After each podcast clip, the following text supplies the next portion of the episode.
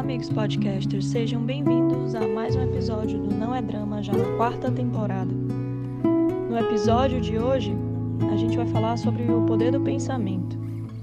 Já fiz algum episódio aqui falando sobre pensamento positivo, como isso impacta no seu dia a dia, se só o pensamento tem o poder, né, a capacidade de mudar todos, todo o seu contexto, né, toda, toda a sua história, pensar positivo é suficiente para mudar seus caminhos, sua trajetória. E como eu já falei nos outros episódios, eu acredito que só pensar não, é preciso agir. Né? É, mas agora, hoje, eu queria falar sobre uma sensação antagônica a essa. Eu queria falar sobre a nossa tendência de achar que os pensamentos ruins nos definem falo a vocês que, até por características minhas mesmo, personalidade, eu tenho uma, uma tendência bem pessimista em diversas situações, tá? Tenho melhorado bastante, mas ainda sou bem pessimista.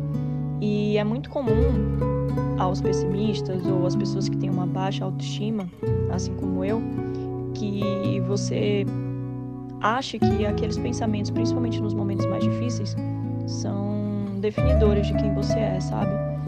E a gente precisa entender que você, que nós não, não somos esses pensamentos, sabe? Nós não devemos ser definidos por eles.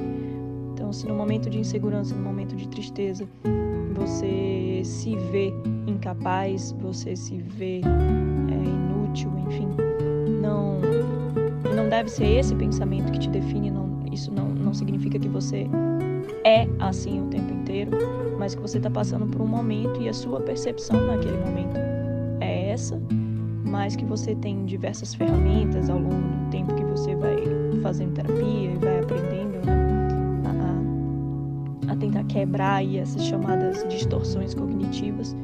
Com o tempo você vai entendendo e racionalizando quando esses pensamentos pessimistas aparecem na sua mente.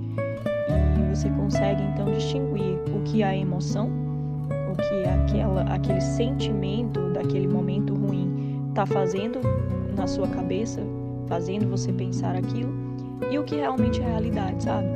O quem você realmente é, como você se apresenta, como você é, imputa suas habilidades no seu dia a dia e, e, enfim, no seu, no seu círculo profissional ou pessoal.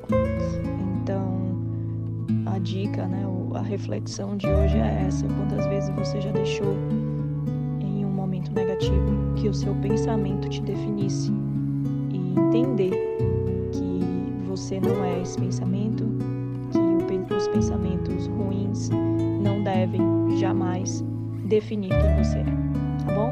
Um abraço e até o próximo episódio.